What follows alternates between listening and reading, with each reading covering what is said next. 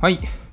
えー、ということですね、今日はちょっとですね、あのまあ、日本特有のちょっと概念みたいなのについてね、ちょっとお話しできればなと思うんですけど、あのまあ、よくね、こう、物に心が宿るなんてこと結構言われて、こう、なんだろうな、こう、物の扱い方とか、なんかそれに対するこう思い入れとか愛着とか、まあ、そういったもののね、あの思いがあると、なんかこう、物にそういった魂が乗り移るみたいな、こう、なんか、あの、ちょっとこう、スピリチュアルっぽいね、あの概念があるんじゃないかなと思うんですけど、これってなんかいろいろこう調べていくと、やっぱこう、日本特有のものらしいんですよね。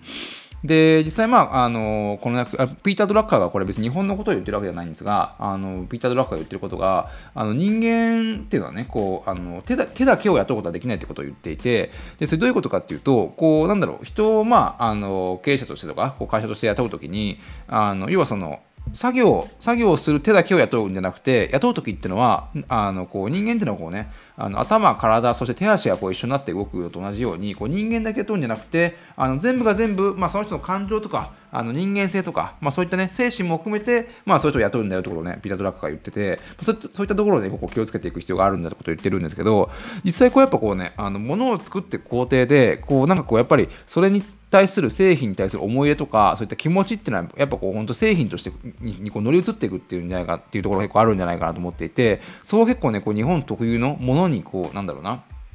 あの心が宿るというか、そういったものはですね、まあ多分今後ですね、あの大きなこう付加価値になっていくんじゃないかと思うんですよね。で、まあ、従来、まあ、そういったね、ものが、あのものに心が宿るっていうのは、こう日本人からしたらわざわざ言われなくても、なんとなく当たり前の概念で、まあ、それがですね、こうなんかこう、メイドインジャパンっていうものの、まあ、強さだったような感じもするんですけど、徐々にこうなんかグローバルが、グローバル化がどんどん進んでいく中でね、それがどんどんこう薄れていっているところが今あるんじゃないかなと思うんですよ。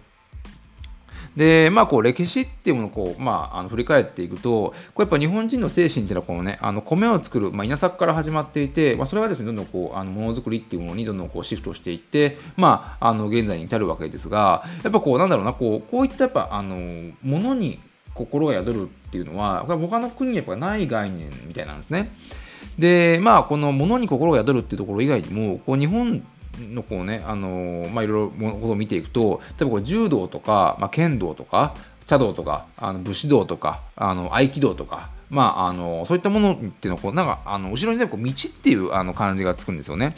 で、まあ、こう日本語っていうのはこう道っていうなんとか道っていうのが結構頻繁に使われるわけですけども、まあ、それっていうのはあのまあ、あの一応柔道とかねあの剣道とかスポーツなわけなんですが、まあ、そういったものはねこう勝ち負けではなくって、まあ、そのね道を極めようとすることによってあのこう人間性がねどんどん磨かれていくっていう経緯があのあるみたいで、まあ、そこでですねこうあのその道をね、たどることによって、こう、魂とか、あの、心が磨かれていくっていうね、やっぱこう、日本人特有のこう、なんか、あの、相当こうね、スピリチュアルっぽいんだけど、まあそういったものが結構あるみたいなんですよ。で、まあ本当にね、一昔前で言えば、こう、あの、日本製、要はこう、メイドインジャパンっていうものに関しては、当然こう、日本人が作ったわけですよね。でなんだけど、まあ、あの先ほど言ったみたいにこうグローバルがグローバル化どんどん進んでですねあの実際こうあの日本企業が作っているこうメイドインジャパンというと思われているものであっても、まあ、実際はですね、まあ、あのそれぞれの工程があってで、まあ、結構ね今だと結構あの東南アジアとかでそれぞれの工程が行われて、まあ、最後こう日本に仕上げるみたいなあの感じで要はその工程のねあのほとんどのあのこの工程っていうのが、まあ、海外で仕上げられているような感じでまあ形上はメイドインジャパンなんだけれども、まあ、実際はそのね、あの他の国の人はあの、まあ、作っているっていうことが多いんじゃないかと思っていて、まあ、別それは別に日本に限ったあのことではなくて、まあ、こういったグローバルからのですね、あの大きなあの一種なんだと思うんですが、やっぱそういったことになってくると、やっぱこうね、あの100%日本人が作っていたものっていうのは、やっぱこう日本独自のこう、まあ、あの魂がこもるとか、まあ、ものに、製品に心がこもるみたいなことがあると思うんですが、やっぱこう、あのそういった文化がない人たちが、まあ、ある程度の工程を作ってしまうと、やっぱそういったものにですね、あの製品とか、まあ、車とか、あの電化製品でも何でもそうなんですが、まあ、そういったものにこうやっぱ、ね、心とか精神を込め込、ま、込められなくなっているというところで、まあ、本当の意味でのね、こうメイドインジャパンというか、まあ、日本のこう魂のあのこもったまあ製品がなくなってきてるっていうところがあるんじゃないかなと思うんですよ。で、まあ、これもですね、もうあんまりこう、あの検証もしようもないし、相当こうなんかスピリチュアルっぽい話なんで、まあ、相当ね、あのうさんくさくなることもあるんですが、やっぱそういったね、あのこう日本人が、日本人の心が、心とかね、そう精神とか、そして人間性が、まあ、こもっていないものがどんどんこうね、あの増えてきたっていうところが、まあ、一つのですね、まあ、日本の、まあ、経済がですね、一つこう、あの衰退している要因なんではないかというところは、あの僕、まあ、なんとなくそう感じるところもあるんですよね。で、やっぱこう、あの本当に、本当の意味で、あの Made in Japan というか、そういったね、あの日本人の魂をこうあの入れ込む、まあ、製品ということを作るってなると、やっぱこう、 Made in Japan, by Japanese っていうところにしていかないと、日本人が作る日本製品っていうものにやっぱこうあのしていかないとあの今後、まあ、あのこう日本人 Made in Japan としてこうなんか注目を浴びることが難しいんじゃないかなと、えー、思うんですよね。でやっぱこうなんかね、こう、特有のこう、ものに魂が出るっていうことで、まあ、日本人ってのはこう古くなったものなかなかこう捨てれないっていうね、あところがあって、で、仮にこうね、こう物を捨てる時でもあの一昔前っていうのはあのその物をしっかりこう供養してですねあの物を捨てたと。例えばこう職人とかであれば包丁とかもねちゃんとこうただただこうあの古くなったから捨てるんではなくてちゃんと供養をして、まあ、あのありがとうって言ってこう、まあ、捨てるっていう、まああのまあ、ものにね心が宿るっていう文化を、まあ、大切にしてたところがあるんじゃないかなと思うんですが、まあ、そういうのもねやっぱこうなんかこうグローバル、まあ、グローバルを全部否定するわけじゃないんですけど、まあ、そういったねグローバル化っていうところで、まあ、どんどん薄れてきてるんじゃないかなと、え思うんですよね。で、まあ、最近ですと、まあ、あの世界でね最も影響のある100人に、まあ、日本ね片付けコンサルタントの、まあ、近藤あ近藤まりえさんという方が選ばれて結構、まあ、日本で話題になってるわけですがあの、まあまあ、結構、まあ、僕前にこの近藤さんの本読んでてもう多分10年以上前だと思うんですけど、まあ、その時結構ねあの印象残る印象に残るエピソードがねあのそのねこあのこんまりさんのねあの本に書かれていて、まあ、どういうことかっていうとあのまあなんかねこ、こんまりさんがあの高校時代にですねあの初めて買ってもらった携帯電話があったらしいんですよ。で、それ結構ね、長い間使ってて、まあ、かなりお気に入りだったらしいんですけど、まあ、どうしてもまあ電化製品なんで、あのまあ、こう、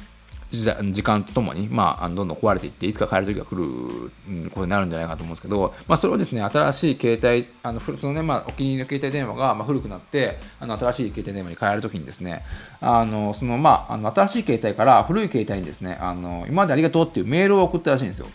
で、まあ、それでですね、まあ、メールを送って、まあ、古いあの携帯電話に受信したわけですが、まあ、その瞬間にですね、まるでこう、なんか、その古い携帯電話のもののね、役目が終わったかのように、あのそれ送った瞬間にですね、あの一気に画面が真っ暗にな真っ暗になって、まあ、使えなくなってしまったと、ああいう話があって、まあ、なんかすごい、あの、こう、なんかさんくさい話かなと思うんですけど、やっぱそういったね、なんかこう、あの、ことも実際はあるんだけども、まあ、それが本当にですね、やっぱ日本人だからこそそれがね、あの物に魂が出るっていう感覚に、まあ、行き着くんじゃないかと思うんですよ。普通の多分国とか、あと、まあ、普通の別の国とかですね、まあ、そういったことが仮に起こっても、まあ、あれ、本当に物にこれ魂があるあるのかななんて思わないと思うんですよね。まあ、そういったところで、まあ、なんかね、あのそういったものに魂が出るってこともやっぱりね、あの日本特有のあの概念概念ではないんじゃないかなと思ったりするんですよ。まあ、あとね、まああのまあ、先日亡くなられた稲森さんの本の中にですね、あの結構ね、あのまあ、そういったようなことも書かれていて、ちなみに最近ですね、こうあのまあ、最近かどうかでもわかんないですけど、あのまあ、稲森さんの本っていうのは、ね、常にこう中国でベストセラーなベストセラーになってるらしいですね。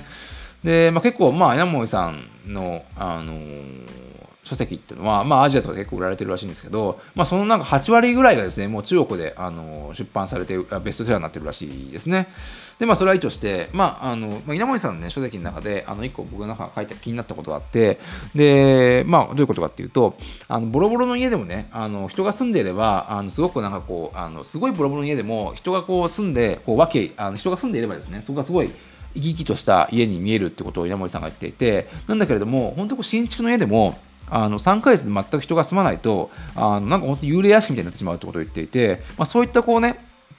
あのまあ、物というか家というか、まあ、そういったものにもこう気が流れているというか、あの魂が宿っているってことをね、あの稲森さんが本の中で言ってるんですよね。で当然、まあ、あのそのね、あの物とかその家に魂が宿るんであれば、本当会社とかね、そういった組織にもですね、やっぱりそういった木とか魂とかって当然宿るわけで、あそういったものをね、こう循環がですね、やっぱこう、あのかなり重要だってことをね、あの稲森さん本の中で言ってるんですね。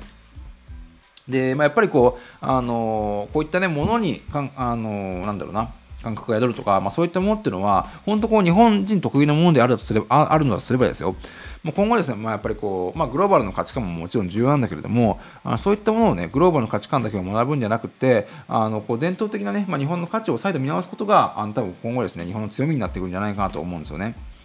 で、まあ、日本っていうのはですね、過去100年、まあ、欧米の文化を取り入れて、あのまあ、逆に、まあ、取り入れるってことは逆にですね、こう、日本の文化をどんどん失っていった100年であったわけですが、過去100年ですね。でなんだけど、まあ、次の100年っていうのはですね、逆にこう、まあ、欧米文化からあの少し距離を置く、もしくは結構、まあ、結構な距離を置いて、逆にですね、こう日本を取り戻していく、あの次の100年にしていくべきなんじゃないかなと思うんですよ。まあ、そういったことがですね、こうなんか今こう、すごい逆行しているような感じがしていて、あのグローバル、グローバルと、あのこうなんかこう、ガラパゴスとか、まあ、ドメスティックとか、まあ、そういったものがすごいなんかなんかこう悪いあの風感じにね、こう捉えられていて、こうメディアとかでも流されているわけですが、まあ、そういったものがですね、やっぱこう、考え方をやっぱ逆にしてですね、あのむしろこう日本の,、まあ、あの価値観を取り戻していくことが多分今後はですね強みになっていくんじゃないかなと思ってますね。